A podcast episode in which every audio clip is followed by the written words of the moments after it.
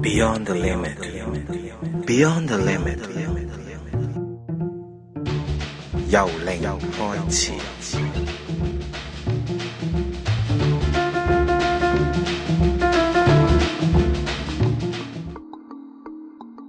好啦，歡迎翻到嚟由零開始啊！呢度係 popup.com 繼續有出體傾，同埋即期。好啦，今日我哋有嘉賓啊！今日我哋嘅嘉賓叫做 Wesa 係啦 Visa，我讀得啱唔啱啊？啱我啲英文出出名勁啊，喇叭 聲，好冇講笑。好咁啦，好啦，你讀啦。 完咗門羅嘅故事之後咧，我哋又由零開始啦，我哋重新開始啦。係點樣啊？係你你對對對得啦正啲係，咁咁得唔得啊？得得得得。通常好入咪噶嘛，我把聲，使唔使擔心啫？真係因為呢個咪係構造特殊嘅，係咪啊？係好啊啦。，今日我哋請嘅嘉賓咧就係關於呢個聲音療法嘅，係咪究啱唔啱竟啊？聲音療法係英文點講啊？ sound healing 山三語 h 零咁同呢個音樂療法係咪有少少差拉唔楞多嘅嘅嘢咧？嚟咧。係差唔多嘅 嘢，咁但係音樂療法咧就比較似即係 energy energy healing 嘅一種音啦。樂聲療音療法就似 energy healing，嘅係啦係啦係啦係聲音能量治療一部係啦係係啦。音樂療法就比較接近誒心理治療嗰種啊冇錯啦係嘛冇錯啦，唔係定還是音樂治療比較商業化啲？唔唔係㗎，唔係㗎都係心係咯係係 psychology 嗰類啊啦係 psychology 啦嗰類啦嗰類多啲係啦係所以就好似 popular 啲咯。係咪係啦冇錯啦。哦，咁聲音療法我都係即係你聯絡我先至知道有呢樣 嘢，係啊，所以其係實真係唔係好多人知係道啊，否係否則都會聯想埋去到嗰個音樂療法嗰度，原來係 separate 開兩兩樣樣嘢。嘢，係啊兩樣嘢係係啦啊。咁喺我印象中咧，因為我去過 Daniel Darby 咧，以前嗯介紹過嗰個印第安嘅薩滿祭司咧，係咁我去過佢一啲。誒、儀式嗰度咧，就類似咧，佢有陣時咧會叫嗰個參加者咧就合埋眼就坐咗喺度靜坐，嗯嗯就感受佢啲聲音咁樣嘅。咁佢就會攞一啲好奇怪嘅樂器咧，例如一嚿一嚿木咁啊，甩甩咳咳好多角嘅咧，咁佢就攞支棍咁樣批落去就嘎嘎嘎嘎嘎嘎嘎嗰啲咁嘅聲咧，又或者咧喺佢面前誒、呃近距離咁樣就打個鼓，咁就叫佢感受個震動。其實係咪類似啲咁嘅嘢？係啦，其實係有少少似嘅。係啊但係感冇錯受完個震動之後咧，哦，因為咧佢話咧，誒、阿 Daniel Darby 就解釋過嘅，佢話係誒 feel 到你個能量上有啲乜嘢誒唔協調嘅地方，咁佢用個聲音咧嗰、個鼓聲啊，哦又或者嗰、個嗰啲木嗰啲震動嗰啲聲就會叫做平衡翻你嗰個能量嘅震動，咁就會令你就誒、呃好一啲咁樣咯，係咪、類似咁嘅哦原理啊？哦係啊，其實都係一樣咯，因為誒、Native American 其實佢哋都有呢一種療法嘅，嗯咁即係佢呃哋中美洲啊、南中南美洲嗰啲部落文化，係啦係啊哈啦，咁佢哋咧就誒、我聽我老師講咧，就佢哋叫做誒呢、個叫做 The Healing with No Sound，誒、no, no Name 嗯，嚇、即係 No 冇 name，冇冇名名冇無名形嘅係嘅治療。嘅治療係啦係，咁 OK 所以其實好多唔同種族嘅人咧，以前都係用用呢種治療嘅。嗯咁其實如果睇翻自己中國咧，誒、古琴都係一種啦，同埋簫。古琴同簫咧，嗯如果你睇翻以前嗰啲譜咧，係冇寫個譜出嚟嘅，嗯。係啲字咁佢其工實商國指嗰啲，誒我唔知佢點寫啦，但係工商國佢子語咁佢淨係講係即係譬如個感覺啊，嗯咁、就係哦自己再用用個心去彈出嚟嘅嗯嚇，嗯咁、其實都係呢一樣嘢咯。 ，OK。咁聲音療法嗰個原理可唔可以簡介一下？我聽講 你，我聽你講話同啲物論有關，呢係啊係個啊好。犀利喎， 係咯。嚇，其實因為依家就越嚟越多人都叫做即係喺外國就有人誒、呃研究緊啦，咁就誒、嗯呃每一個聲音即係 C、D、E、F、G、A、B 咧，就同唔同嘅脈輪就係有有誒聯連繫關嘅，聯嘅，嗯嚇係啦。咁即係 C 就係個最底嘅底輪啦，係嚇，咁就係 B 咧就係個最高嗰個係頂即係輪 ground- 頂 OK 頂輪係就啦。數翻上去，E 嚇數返上去啦嚇 A B 咁數翻上去。咁 F 咧就係個心輪。嗯咁但係咧就其實好得意咧，就係我自己睇翻誒，即係誒呃啲誒吹簫嗰啲譜咧，係即係中國嘅中國嘅譜啦，係咁就係、誒、如果係用 F 嘅簫咧，其實係好聽啲嘅，真係 ，F 大調嘅簫，係啦 OK 係啦係啦，因為我咁唔識音樂啊，你 嚟，你唔係音 樂情人我咩？係，但我唔識睇譜啊嘛。哦，咁嘅，吓，咁但係又少啲嘅，F 其實係少，即係好少燒係用 F 嘅，通常都係用 G，、即係 G 哦其實 G 係大調係最诶 popular 啊嘛，係啦係啦， OK 咁就係個 throat 即係個喉喉喉輪輪嗰個喉輪係。嗯，但係有冇關呢？因為以前成日聽話，诶、啲人咧講話咧，莫扎特嗰啲歌啊，咁即係莫扎特嗰啲音樂咧，係就會令人哋容易產生呢個 alpha 波狀態。其係其實實係有冇關係啊？其實係有關係係㗎有關係㗎嚇，咁、其實依家啲人就係諗就係當時佢哋咧就係、進入咗一個狀態，因為佢哋寫歌嘅時候即係唔係話嗯啊我今日即係寫一半，聽日寫另外嗰半唔係㗎嘛，嗯即係可能佢係靈感一嚟啦，咁就成首哦，咁係就咁不樣眠就不砰休砰聲寫咁晒樣出嚟寫晒先。嗯係啦係啊啦嚇，咁其實就係因為佢本身已經進入咗一個特殊嘅精神狀態，先可以冇咁錯啦樣做。係啦哦，咁、所以你聽嘅時候咧就亦都可以令到你進入嗰個狀態咯。哦，吓，咁我哋學嘅時候咧，就即係好似都係，其實都係诶、呃用唔同嘅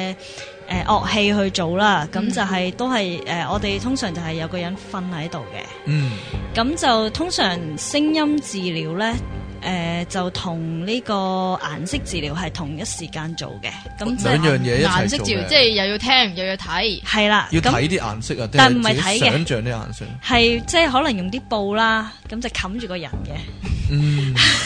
即係哦可能係用誒啲絲啊，即係唔同顏色咧、嗯去誒、呃放喺個人嘅上邊咯。嗯咁、就同一時間做咯。咁個顏色嘅布對嗰個叫做诶瞓喺度嗰個叫做患者啦，有咩效用咧？誒、呃因為顏色其實如果你睇翻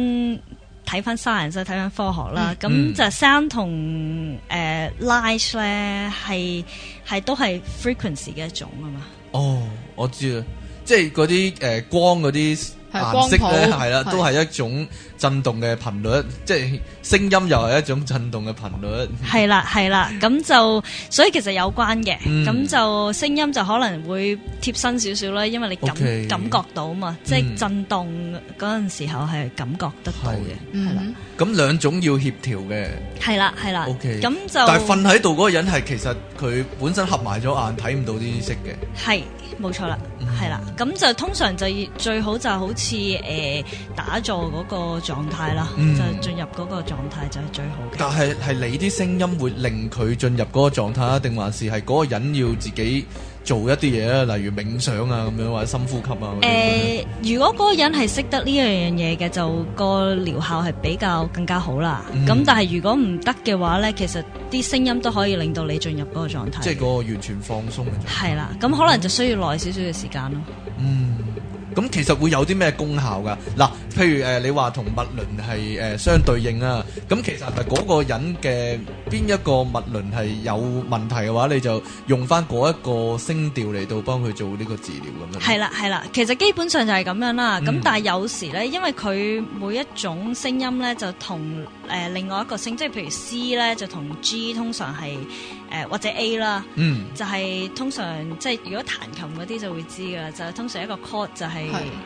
哦我明白嗰兩個嚇嗰兩個音咁樣啦。總之兩個兩個調係成日黐埋相。係啦，係啦，嚇咁就通常有時係兩兩個一齊用啊，或者嗯係用另外嗰個啊，咁樣都得咯， O K，嚇咁就係幫佢平衡翻個能量嘅狀態。冇錯啦 O 嚇。 K，咁但係通常我哋做嘅時候都唔會點樣諗話啊，你係因為個胃有問題，咁我就用呢 呢一個聲嚟同你治嗯就療做啦個。位啦，咁唔係嚇咁嘅咁就通常就係、即係要同嗰個人 connect 咗之後，係咁就呢個係同通靈有關嘅。係啦係啦係啦係，你本身即係你學呢個聲音療法都要學呢、個學埋呢個通靈，即係或者叫做同嗰個人嘅靈魂溝通咁樣。係啦係啦。 OK 咁通常如果你進入咗個狀態之後呢，就會自己其實都知道。用邊一樣嘢咯？咁我哋學嘅時候呢，就係、即係我哋成大班人啦。嗯咁、就係可能誒、呃其實最主要係嗰個目，即係你自己要諗嗰、個、呃、你你想做啲乜嘢？即係你個目的係想，譬如誒、呃要醫治個胃嘅，係咁你就諗住嗰一樣嘢咯。嗯咁就當你諗住嗰一樣嘢而靜嘅時候咧，你就其實自己知道要執乜嘢，好似執藥咁執啦，嗯，用乜嘢聲音，用乜嘢誒，用用邊個鼓咁樣，嗯其實自用己咩會樂器知咁嘅，樣？係啊係啊，，好明顯係 New Age 嘅療法嚟 嘅呢個，係啊，呢個好明顯係啊，算唔算自然療法咧？啊算啦算算啦係嚇一。種自然嘅療法嚟嘅。其實同 Reiki 係好相似嘅嗯，吓、即係我自己都有學啦係 Reiki 就吓，咁、就其實都係嗰一樣嘢咯，即係都係诶诶诶 energy energy 嘅一種。係，但係咧，通常誒、呃照咁講咧，好似係通常係接受治療嘅話咧，就去聽一啲聲音啊，係咪都有啲方法係可以嗰個叫做患者啊，或者去去接受治療嗰個人係自己發出一啲聲音咁樣做到一啲治療嘅功效嘅？其實咧，自己唱歌咧都一樣得嘅係吓，即係譬如你中意嗰嗰首歌咧，就唱多啲，其實都 OK 嘅。嗯咁如果我中意唱我是憤怒嗰啲咁 點算？係啊，或者好係咯，啊，但係天與地嗰啲，但係唱嘅時候一定要靜咯，一定要哦，我要一啲舒服柔和嘅音係啦樂，就係唔啦係嗰啲棒棒聲係嗰啦類。吓，咁但係咧，诶、即係譬如話诶。阿 Daniel Darby 咧，佢係咪佢咪佢有啲鼓啊嗰係啊啲啊係啊嘛係啊，咁其實都係一啲即係會係比較激烈少少嘅音樂嚟嘅唔喎。係嘅，佢佢都係整個誒、呃接近低頻嘅聲音嘅，嗯，係啊係啊係啊，佢唔會佢唔會 bang bang bang bang bang 咁，但係佢即係唔會嘈嘅。係啦，佢會打咗下，即係都係 bang，跟住噔嗰種哦嘅即。係都係等佢平係啦和嘅。係啦，咁通常你會用啲咩工具咁樣嘅？ 我自己咧就诶、誒通常會用個水晶缽啦， 水晶缽啊，叫水晶缽呢個啦。好大個嘅水晶缽啊，係大啊家好大大 家聽眾電飯煲聽眾咁大見唔到個嘅係啦，電飯煲咁大個嘅水晶缽。因為通常诶呢一樣嘢咧，有啲類似嗰啲佛家咧，係啊，嗰嗰種銅缽嗰啲應該一係。敲係啦冬系啦，嗰啲啊光。嗰啲係啦，咁但係咧佢就啊啊 Visa 咧就拎咗個好巨型嘅水晶缽出嚟，啊，总之一個電飯煲咁樣拎佢出嚟係啊啦。啦好嗰個嘢好靚啊，嗰個嘢 係啊係啦，磨晒沙好靚嘅。咁就特殊嘅地方就係咧，佢就表演咗我哋會有條片誒上傳翻去我哋 Facebook 個專頁嗰度啦，係係啦啦。咁就佢玩嘅時候咧，你可以形容下你點樣點樣用嗰個嘢。係誒啦點用嘅係嘢啫？啦其實咧，好似誒酒杯咧，有時你濕咗隻手指咧，咪可以喺佢上邊捽咁樣啊捽係啦捽嘅，，就咁佢會有聲噶嘛叮咁。樣嘅聲。啊嚇，咁其實都係差唔多啦，嗯原理都係一樣啦。咁佢就喺個碗嘅上邊圍邊咁樣擦咯，即係用摩支擦佢，係啦用支誒包咗皮嘅一支竹，嗯一支一支嘢一啦。支棍啦，係啦，總之要。係啦，總之要有诶、用皮係啦皮製嘅東西包住佢，因為要磨佢啊嘛，嗯係要啦，有個摩擦力喺度，係啦係啦，咁就咁就越嚟越大聲喎，但係磨即係圍住佢喺度轉嘅時候就越嚟越大聲咯，係啦，係啦啊大聲到咧係哇成個成個成間屋入面咧都係響起嗰種聲音，成間屋都係呼呼啊聲。係啦，即係咁越越快咧，佢就會越大聲嘅。啊或者越大力佢越大聲。係啊，係啊，係啊因為我啱先都玩過咧，就感受到嗰個震動啊，嗯，係啦，佢一開始震動咧，就係咪因為共鳴嘅原因啊？係啦，係咁啦佢就會越嚟越大聲，係啊， 做乜啫？咁啊，Visa 就有個特別之處嘅，你做治療嘅時候咧，玩呢、個誒、呃水晶缽咧，係係會一路發出啲聲音，係啊係啊，係咁你係就跟住佢唱，係啦哦，你感應個水晶缽嘅聲音，然之後唱，係啦係係啦啦，就係呢個情況咧，就令我諗起一樣嘢啦。係係啦，呃因為門羅咧嗰個課程嘅嘅入面咧，佢有個 CD 咧就係、就係、記載咗佢嗰個呃成、個出體個課程啊，係啦，咁佢有樣嘢咧就係、嗰個叫做能量共鳴啊，能量嘅共鳴。能量嘅共鳴，個個佢嗰嗰一 part 要做啲乜咧？就係、個耳筒咧就會播出一啲聲音咧，就係、有啲人唱高音咁咧啊哦啊哦，咁咧你要做嘅嘢咧就係咧你要跟住嗰個聲音喺個喉嚨度發出一同樣一個嘅聲聲音，我即係跟住嚟唱，跟住佢唱係啦，你又係一路你聽住個耳仔聽住佢喺度啊哦啊哦啊，咁你個喉嚨又同時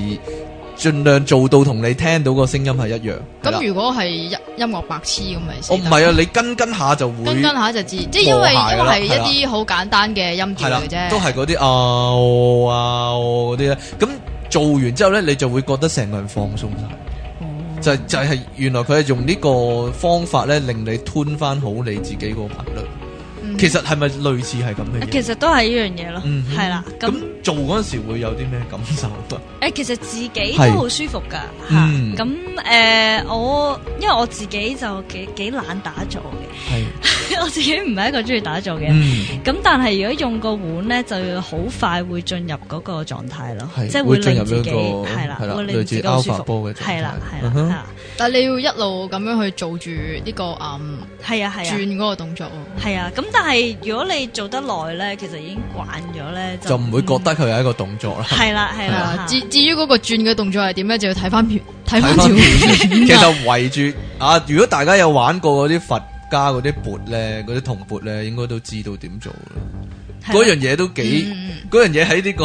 New Age 界係幾 common 嘅一樣嘢嚟噶。 係有打坐啊，或者有冥想嗰啲人咧，好多時都會有嗰個嘢。吓，咁就會快少少咯嗯吓，咁就對我自己嚟講係容易少少咯，因為我自己加上我自己中意音樂咧，咁就嗯吓，咁啊，所以中意玩呢樣 嘢。我除咗呢個嘢之外，仲有啲音叉啦，係啦，咁呢個音叉咧都幾特想別講係嘅吓我係啊，唔好講啦都。 好啦，個音叉係點樣咧？吓，呢個音叉就因為佢係 C 同埋 G 嗯嘅，咁咧就 C G 咧就咁啱咧就係如果睇翻咧係太極嗰兩個音，所以就可以幫你穿翻個同人太極係有關嘅，陰陽咯。哦，吓，咁啊將你個人穿翻 balance 翻，嗯，咁就可以令到你即係有啲咩唔唔好嘅，或者唔開心嘅，或者唔唔啱嘅嘢啦，咁就可以同你 balance 翻咯。哦，算唔算係一種叫做淨化或者清洗嗰啲？可以咁講啦，嗯可以咁講嘅。吓，可以咁講啦。係啊咁有啲人譬如誒聽咗係會打冷震啊，或者係有哦，啱啲先人啊即期就係啦， 係啦，其實係點解咧？吓，咁其實可能你就係即係個人要誒、呃要要誒、呃 balance 翻，咁或者要誒、呃拉翻直啲嘢啊。嗯咁、有時我自己就會成個人係會喐嘅哦，吓，即係如果你係誒一個靜止嘅狀態去聽呢個音叉嘅時候，咁就會誒 喐。冇錯啦，係啊啦，哦。係啦，其實呢個原理咧都係類似係咁，我哋 New Age 成日都喺度講咧，一個人咧佢健康嘅話咧，佢嘅叫做能量嘅頻率咧應該係好平衡嘅。係啦，係啦，但係如果你個人有啲情緒嘅問題啊、心理上嘅問題啊，或者心理影響到生理都有問題呢，就好多時就係你個個腦電波啊，或者你本身個頻率、內在嘅頻率係唔平衡啊，或者唔唔啱，有啲唔協調嘅情況。咁呢呢個音叉或者呢個聲音療法呢，就係就係盡量用呢啲咁嘅音頻令到你係平係衡啦翻，係啦類似係咁樣。係啦哦，因為因為用呢個低頻呢嗯，阿門內係好興嘅，係啊。門內，因為佢即係係令低頻就你係進入個狀態，同埋令你可以進入出體嘅狀態啊嘛。哦，咁咁嘅話，其實即係話誒 C D E F G A B 咁每個音都會有唔同嘅作用啦，係咪？係哦啦，係啦，可以咁講，可以咁講。咁嗯大約係會有啲咩作用？其實如果睇翻咧，即係如果係識音樂嘅朋友咧，都應該會知嘅，就係、嗯即係誒、呃如果你係同一首歌。係誒、呃用唔同個 key 嚟唱咧，係會有唔同感覺嘅。即係 CD，即係譬如誒、呃本本身係 G 嘅 G 係調嘅，咁但係佢譬如誒、可能太高嘅，咁我想調落去調 E 調咁樣嗯，啦咁、其實個感覺係完全唔同咗嘅嗯，吓。咁、誒、其實都係咁嘅原理啦。咁我自己都試過咧，就同一首歌，即係唱翻歌啦吓，嗯即係普通唱嘅歌啦，咁就用唔同嘅碗啦，因為我有我有一 set 嘅。哇，咁就係 C 哦有 E D，一 set 一 set 變即係分大中細咁樣啊係啊，即最係大由大到嗰細吓。個嚇最大嗰個十四寸哦， 嚇，咁就咁大個到啦，即係哦咁都大個， 呢係啦個啊大家插條線係啦入去個芒嗰度咧，就會睇到有幾大個啦。係啦，總之就咁十四寸啦。係啊嚇，即係我帶嚟嗰個係九寸，啊，嗯已經算細噶啦，我係電啊飯煲原來嗰已個經，但係都好大咯，係咯，我覺你話得裝到幾多碗飯 啊？咁誒即係誒用唔同嘅碗嚟試咧，係有一個係一個 key 係 OK 嘅，但係另外一個 key 係唱唔到咯，嗰我首哦直歌頭係唱正唔到。嗯即係會會唱算走音唔咯。到哦，即係其實都亦都關個人音域嘅問題啦。誒，因為有啲碗咧，如果你用得多咧，你會發覺佢可能咧係誒呃係大調小調唔同嘅。係嗯即係有啲碗咧係多數係大調嘅，即係我唱嘅時候自己知噶嘛。即係你诶、呃其實咧就相因應翻嗰個碗發出嗰、個，譬如係 C 咁，然之后就唱翻嗰、個即係和音落去。係啦係啦嗯呢個都係一個 tune 嘅過程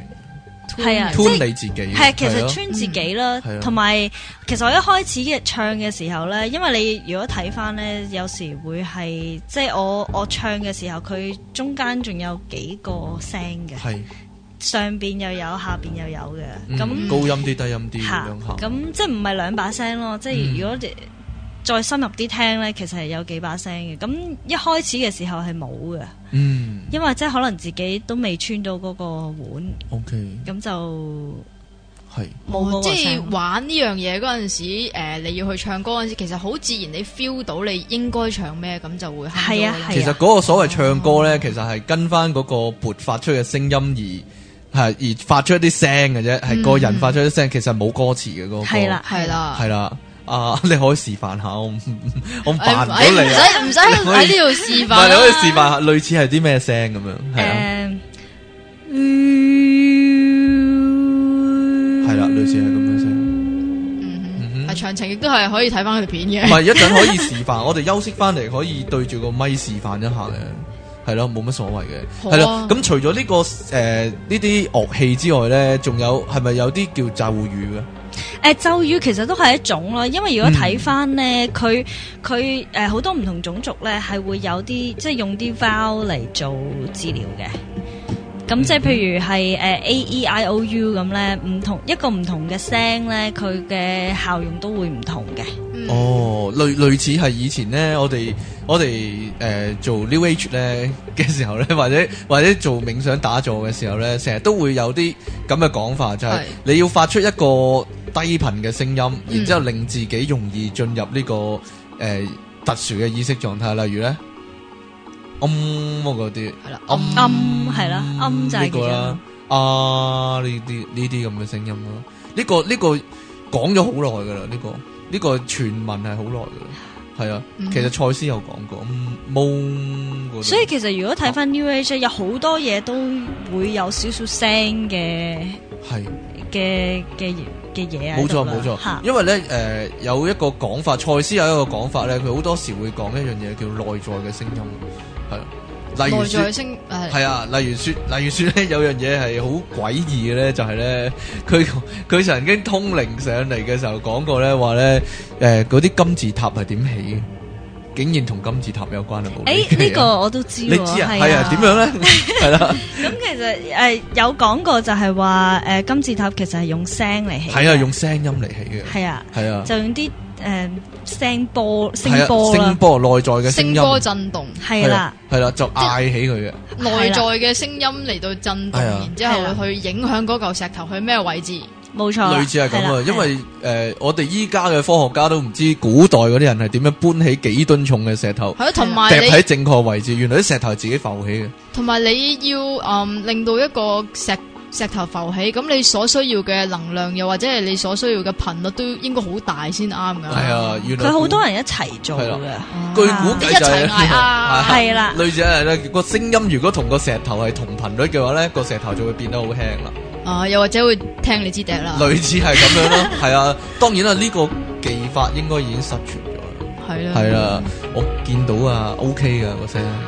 係啊， 咁我我哋依家休息一陣咧，就翻嚟咧就繼續講呢個聲音療法啦。好陣間見好，一陣見。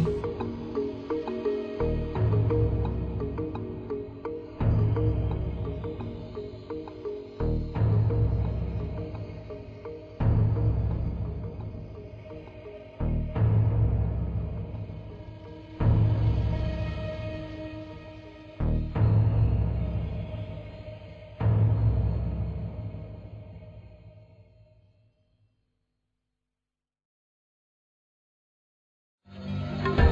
subscribe cho kênh Ghiền Mì Gõ Để không bỏ lỡ 迎翻到嚟 popup.com 嘅由零開始，繼續有嘴嚼嚼嘅出體傾，你個嘴咩事啊冇嘢？啊同埋 即期好啦，咁我哋啱先話咧，會叫阿 Visa 示範下咧嗰個水晶個撥嘅效果啊。咁咧，我哋依家就請阿 Visa 做啦吓係。我熄咗咪先。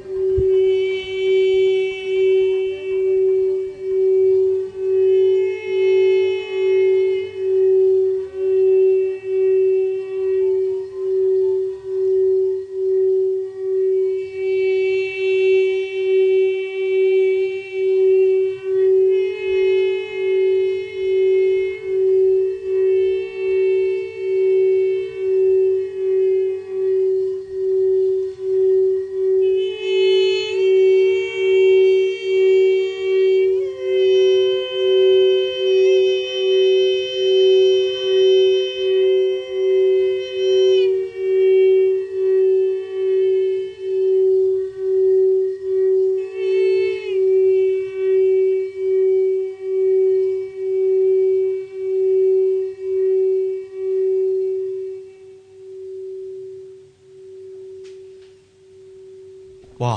犀利啊！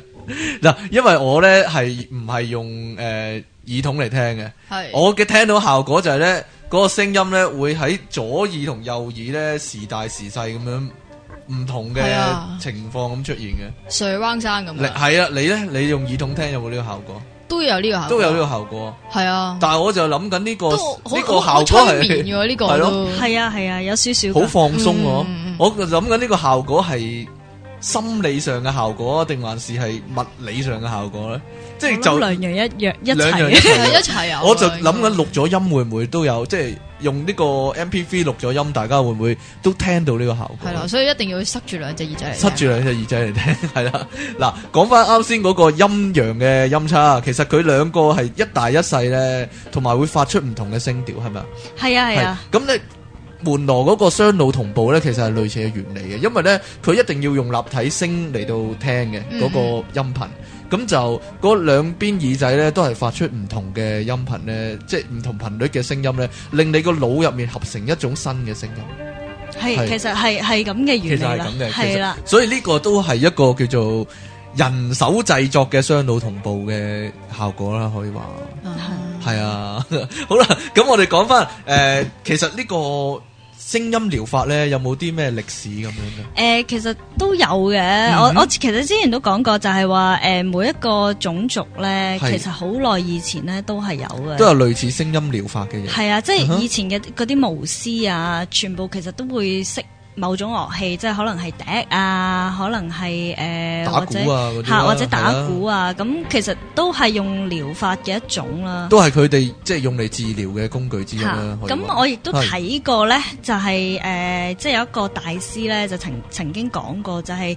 中國嘅藥咧，嗰、個字咧藥係嚇，咁、你會睇到就係上邊係一個草花頭，下邊一個落字。係嗯咁上邊草花頭即係誒、呃草藥嘅意思啦係，咁下邊落咧就係、音樂樂嘅意思啦。。咁就其實如果係可以用草藥同埋音樂一齊去治療咧，咁效果會更加好嘅嗯哦。 嚇。係喎，真係真係喎，即係一路食住咳藥水，一路就唱住歌咁 啊，係係食住草草藥，食住草要食山有草生藥，草藥，係啦啦，一路飲住中藥，一路唱歌，山草藥啱你啊！係啦，你係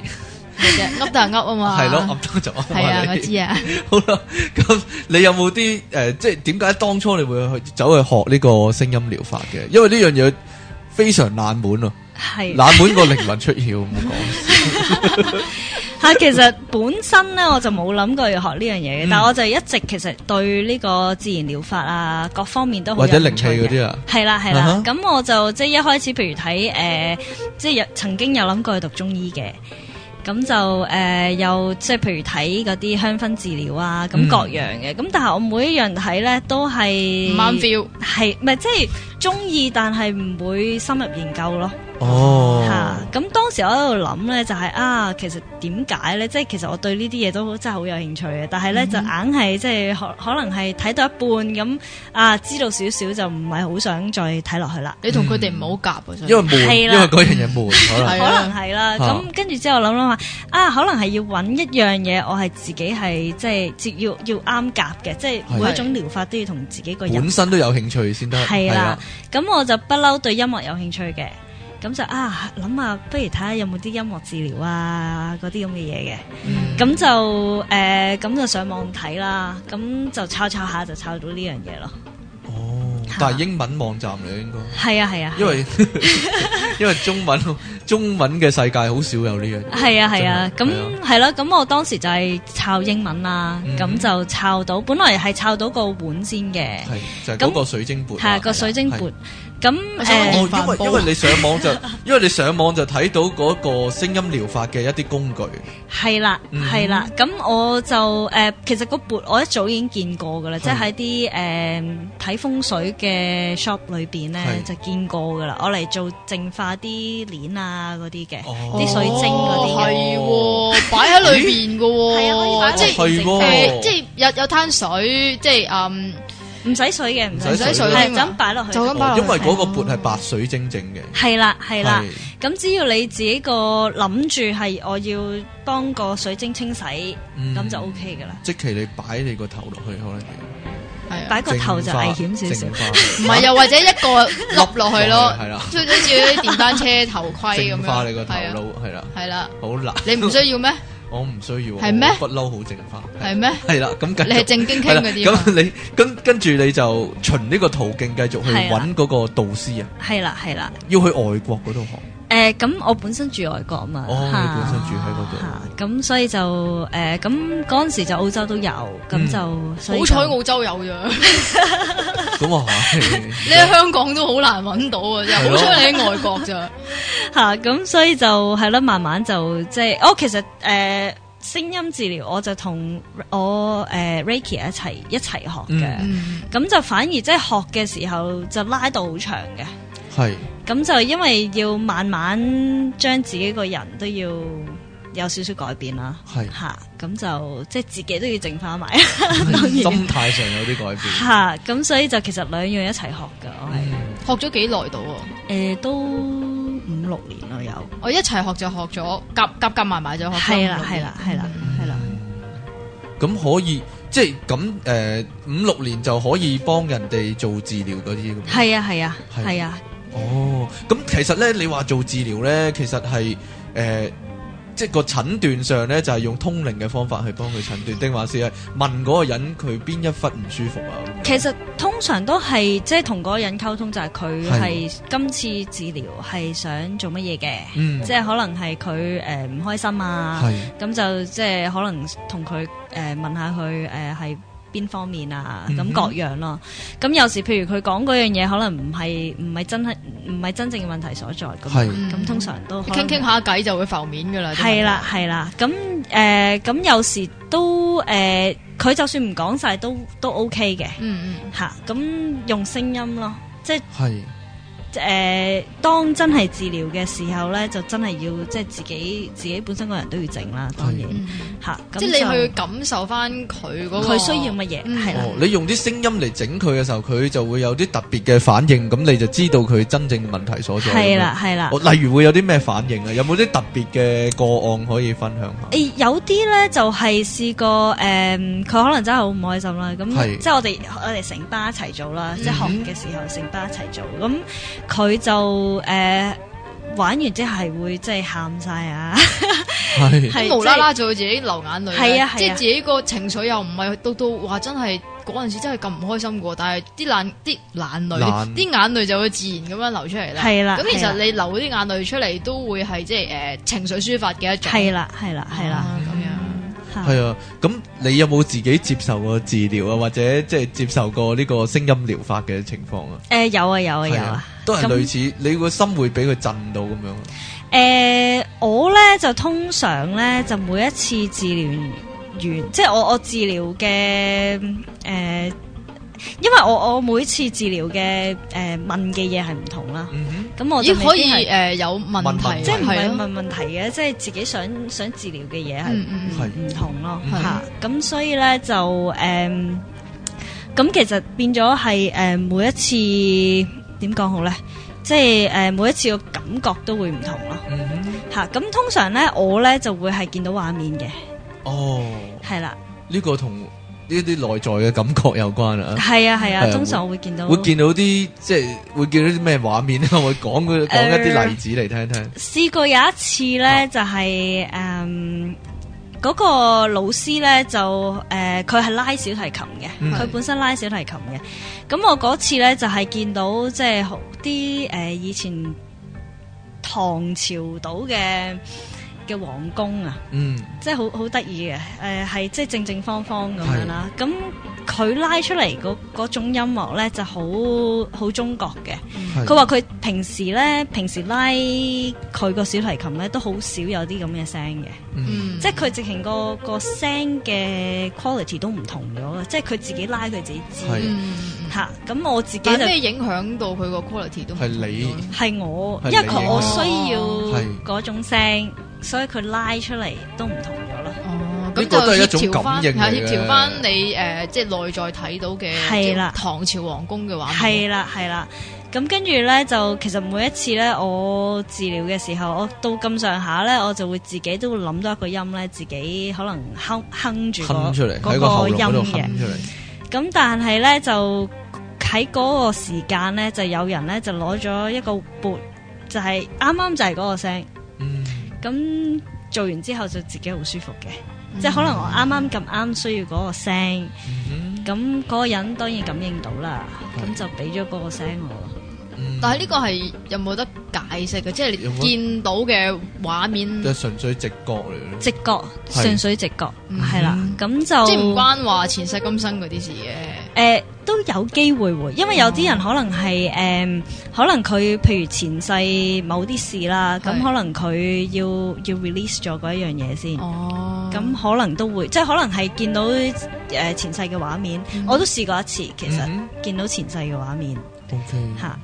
因為咧有個咁嘅理論咧，呢 個可能深一啲，就係咧其實所有我哋能夠見到嘅物質嘅形式咧，係都係一種震動嚟，都係一種震動。嗯係唔係單止能量係一種震動，因為物質係由能量嚟到形成噶嘛，係能量等於物質嘛，所以物質其實都係一種震動嚟。所以呢，如果你發出嗰啲頻率呢，係咁啱係嗰一啲物體嗰啲頻率係一樣嘅話呢，咁呢就會互相會有個共鳴啊。例如說呢，誒啱先講嗰個腦細胞入面嗰啲記憶呢，嗯嗯其實某個層面嚟講都可以講佢係一種叫做頻率啊。係啦，所以嗰個聲音咁啱會勾起你腦細胞入面嗰個記憶呢，就係咁嘅原因。咁嘅話咧，我就諗起一樣嘢啦嗯，即係呢樣嘢雖然係好似好搞笑，但係我係咪搞笑先？ 我頭先講嗰樣咯，係啊，哦，哦，但係都可以 有又又幾有道喺理喎，係咯即，係你平時細個，即係小朋友 B B 嗰陣時，係咯，媽媽叫你去屙鼠鼠嗰陣時，就會鼠傳你你啊啦啦，，係咯，呢咁你樣嘢外國同埋中國人都但係呢個係係一樣嘅喎，通行嘅喎係咯，就係原來嗰個聲音就係會引令致係啦，令你到想你想去去廁所係嘅，咯，定還是係咁樣啦啊大家係咪好想去咧？突然間，係咯，唔知啊，係咯，點解會咁樣咧？即係即呢係個係咪呢一個個內在嘅共通點咧？全人類，好，定還是係一個叫做啊我再搜反集下射資料反射先神經係咯嗰類，我再搜集資料先，睇下 係啲咯非洲人係咪都係鼠先。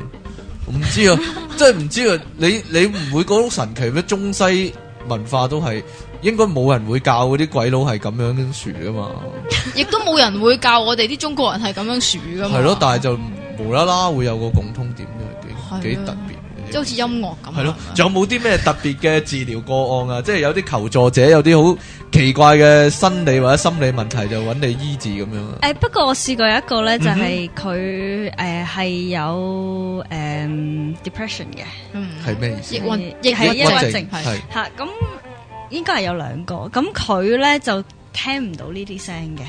聽唔到聽唔即呢係佢會頭痛，一聽就頭痛噶啦。哦，即係即係其實佢唔係聾嘅，但係佢一係聽到呢啲咁嘅頻率就會頭痛。係啦排斥對呢個聲係頻啦，係因為因為呢個碗咧，誒、係會逼你去放鬆啊嘛。嗯，其實基本上都係啦，好多人就係即係就算唔想放鬆，可能都會聽完之後都都會放放鬆噶嘛。嗯咁、如果佢係誒唔想放鬆嘅話，即係佢自己本人唔係好想放鬆，就會頭痛咯。嗯哦，原來係咁樣，係哦啊，好神奇喎呢樣嘢。係啊，仲會有啲咩唔同嘅反應嘅？啊係咯，即係就會有啲聽唔到同，嘔係啊嗰啲咁樣。誒、我自己都試過，就係、咧自誒、本本來唔頭痛嘅，就係聽完之後都係會頭痛。嗯嗯。咁咁就即係你自己誒身體本身有可能要係啦舒服，係啦我哋要強迫你聽到你舒服為止喎。佢其其實係咁樣嚇嘅，因為治療本身咧就唔係話啊你誒、呃譬如有頭痛醫頭痛咁樣嘅，嗯佢係將你裏邊嘅嘢咧就反映翻出嚟，係，要你去面對。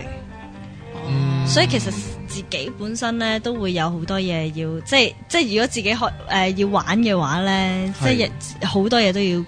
呃、轉變咯，即係自己都要。嗯，咁呢個誒呢個做呢啊樣嘢成個叫做學習咧，其實係包括好多樣嘢嘅喎。其係實啊包括啲乜咧？嗱，包括你個工具嘅運用啦，係啦，包括你個冥想啦，係啦，係啦，誒，包括一啲叫做同人哋做一個感應啊，係啦，係啦，呢個都要嘅，要嘅，要嘅係。啊，類似通靈嘅嚇訓練，其實呢樣嘢就誒、呃可以話唔使點樣訓練嘅，其實個個人都做到嘅。嗯誒、但係你學咗六年啦，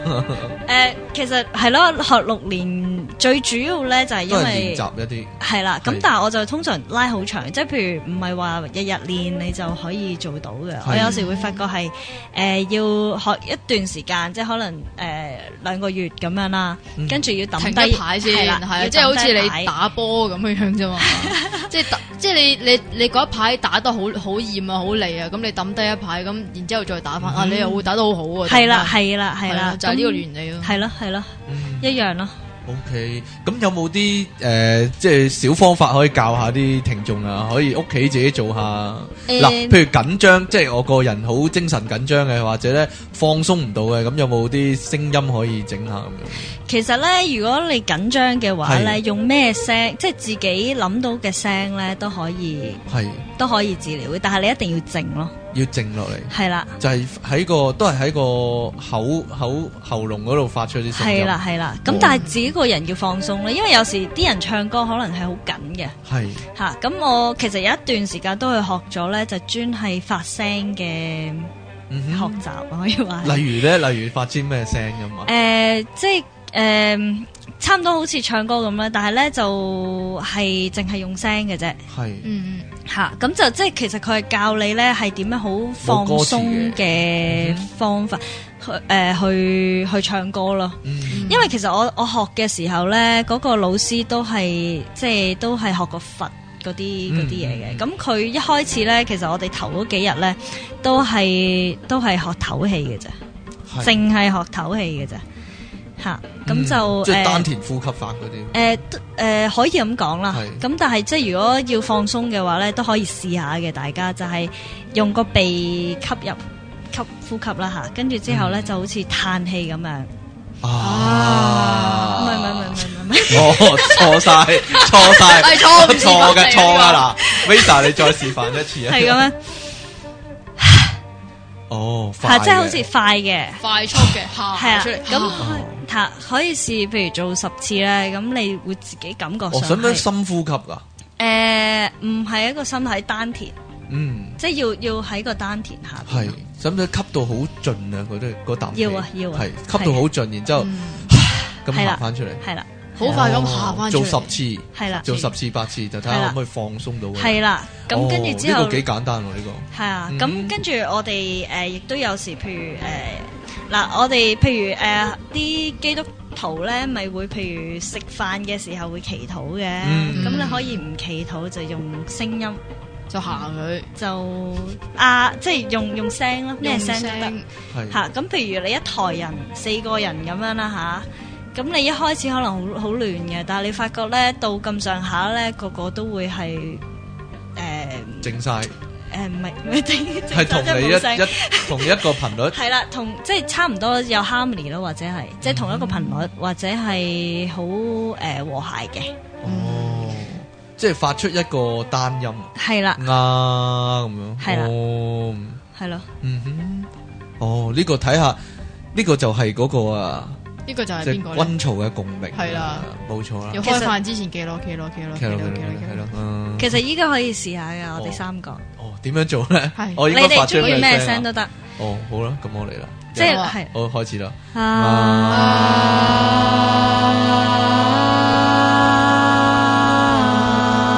啊啊冇氣啦，你可以唞氣嘅，哦， 但係唞氣嗰時咪發唔出聲啦，我哦唞氣嗰陣時梗係發唔出係嘛啦哦，咁啊， 好正你常用個嘅你用一個件事。鼻嚟吸一吸，然之後再出啫嘛。 喂，大家聽眾可以試試喎，如果有幾個 friend 嘅話，可以啊可以試試食啦飯嗰陣時又或者試下我哋由零開始個聚會嗰陣時試試咯 啊，都得喎。可能出咗啦， 可能唔係完咗啦，出呢個。哎呀唔知咧。好啦，咁我咁仲有冇啲補充啊？仲有冇啲補充想講嘅？誒都差唔多啦，都差係唔啦多啦。咁我哋今集嘅時間差唔多啦噃，因為講晒啲內容係咯。嗯咁我哋再講一次啊！咁我哋咧會喺四月幾廿九號啊號，廿九號，就即會有係日嚟嘅，星期日嚟嘅，就會有呢個由零開始嘅聚會啊，係啦。咁就應該唔使買廣告，因為已經 已經 full 咗啦，唔好意思啊。 已經人滿啦。係啦。咁咧，到時我哋應該就會 即係吹下水咁啦吹下水講傾下偈咁樣同大係啊家啦咁樣就係啦。如果今次參加唔到冇所謂啦，咁下次再有呢啲活動嘅時候就再參加啦，冇乜所謂。係啦或者我揾到個大啲嘅場地先至搞咯，政府大球場啊，或者 都得紅磡體育館啊嗰啲，係咯，都係要呢啲先搞到係㗎咯係啊。如果唔係，係擠啊擠唔晒你啲 fans 啊，係真係。係啊係啊，咁我哋下次節目時間再見啦喎！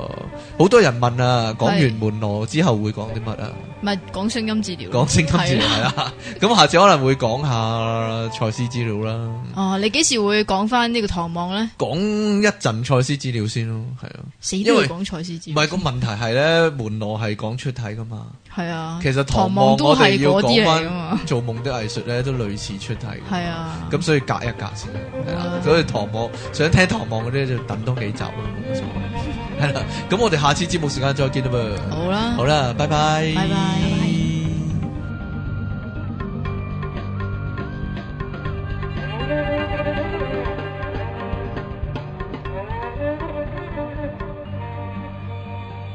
Thank you.